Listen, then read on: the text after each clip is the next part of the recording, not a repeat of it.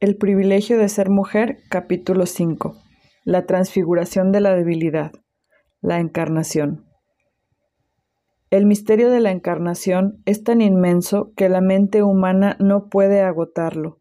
No solamente ilumina el misterio del amor de Dios por sus criaturas, no solamente da materia a una dignidad que condena radicalmente toda forma de gnosticismo, sino que también otorga a la mujer una dignidad antes desconocida.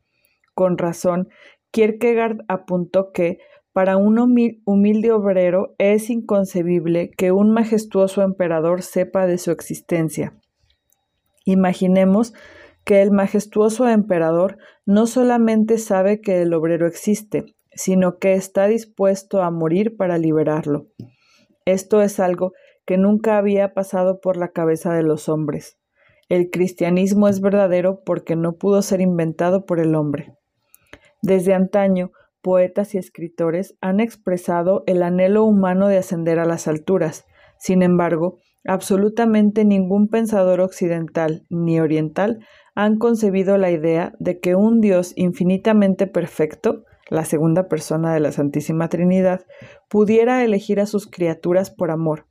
Para ello, tuvo que asumir la imperfección de la naturaleza humana, nacer de una mujer, otorgando así una dignidad inaudita al sexo femenino, experimentar hambre, sed, cansancio, para finalmente sufrir la muerte más brutal y terrible.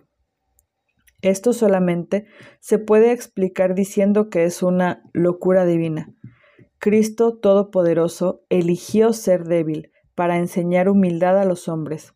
Compartió todas las características humanas con excepción del pecado.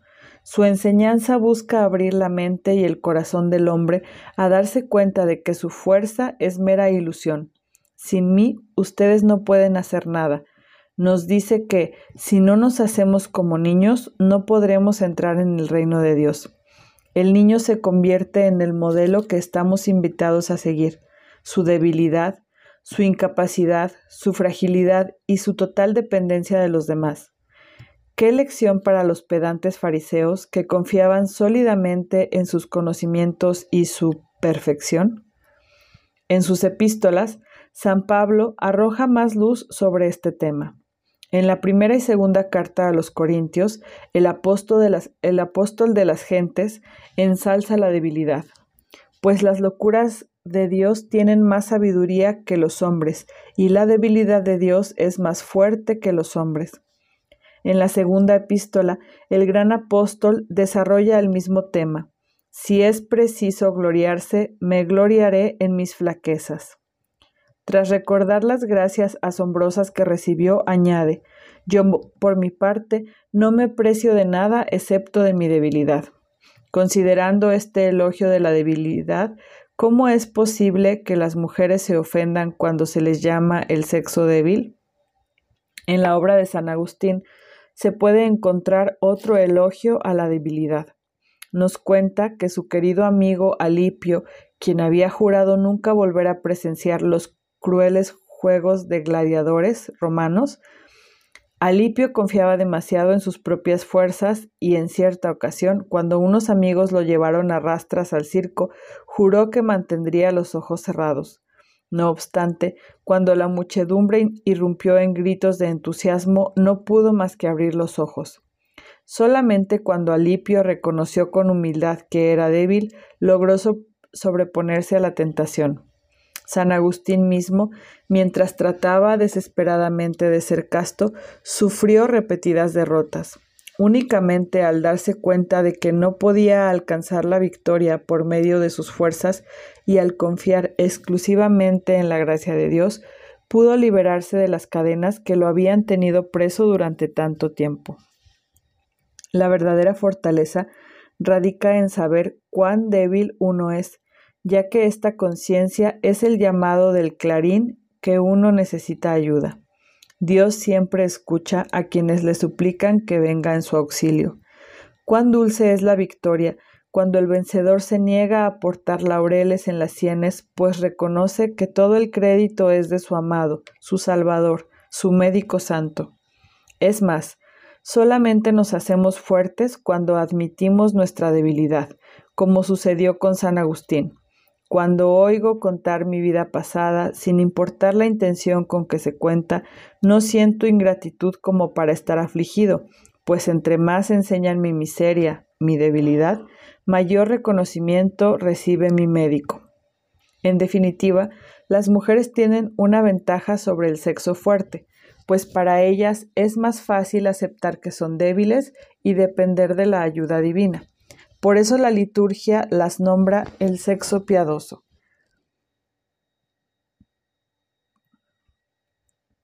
Esto bien pudiera llamarse la revolución cristiana, escándalo para los judíos y necedad para los gentiles. Es la melodía que entonan los santos uno tras otro. En su pequeño camino, Santa Teresa de Lisieux forma y cumple de manera particularmente conmovedora esta melodía. Ser desconocida y permanecer oculta, ser considerada como insignificante y mediocre, acoger la propia pequeñez y la miseria. Se regocijaba cuando cometía un error, no a causa del error, sino porque recibía la oportunidad de saborear una vez más su debilidad e impotencia, cuando le faltaba la gracia de Dios. La historia de un alma es una alabanza magnífica a la debilidad alegremente aceptada por Santa Teresa, que se transforma por la gracia en victoria sobrenatural. Permítaseme repetir, cuán dulce es cuando alguien que ama reconoce la victoria del amado, un amado que es todopoderoso, que a menudo escoge lo débil e inerme para vencer la orgullosa ilusión de que los hombres son fuertes y no necesitan ayuda. Desde un punto de vista sobrenatural, no hay nada, absolutamente nada, que no podamos revertir para gloria de Dios. Toda derrota puede transformarse en victoria, toda humillación puede convertirse en una joya de la corona, todo sufrimiento es el sello glorioso que hace al que sufre semejante a su Salvador. El alcohólico, al declarar públicamente en la Junta de AA que está enganchado a la bebida, transforma su humillante derrota en victoria magnífica. El siguiente pasaje de Historia de un alma resulta revelador. Pobres mujeres, cuánto desprecio sufren, y sin embargo muchas mujeres aman a Dios más que los varones.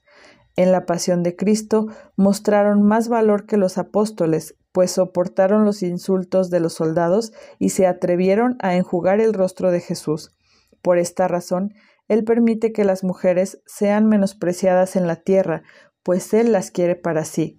En el cielo manifestará que sus pensamientos no son pensamientos de hombre, porque entonces los últimos serán los primeros. En la espiritualidad benedictina, a lo largo del día los monjes repiten siete veces esta oración. Dios mío, ven en mi auxilio. Señor, date prisa en socorrerme reconociendo sin cesar que constantemente necesitamos del auxilio y el socorro divinos para no caer en las redes que el malvado tiende ante nosotros. En efecto, es como un león rugiente buscando a quien devorar.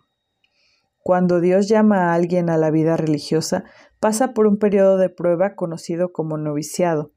Uno de sus principales propósitos es destruir la natural seguridad en sí mismo del novicio, para sustituirla por una mayor conciencia de su debilidad, del hecho de que sin Dios no puede nada. El maestro de novicios le mostrará que sus virtudes naturales están sin bautizar y necesitan ser purificadas. Suave pero firmemente, conducirá a su encargo para que pueda adquirir virtudes sobrenaturales basadas en la humildad, esto es, la total desconfianza en uno mismo y la confianza plena en la gracia de Dios. La confianza natural que el novicio tiene en sí mismo pasa a ser una santa inseguridad. En otras palabras, la conciencia constante de la propia miseria y una confianza ilimitada en aquel que puede hacer que las piedras se conviertan en hijos de Abraham.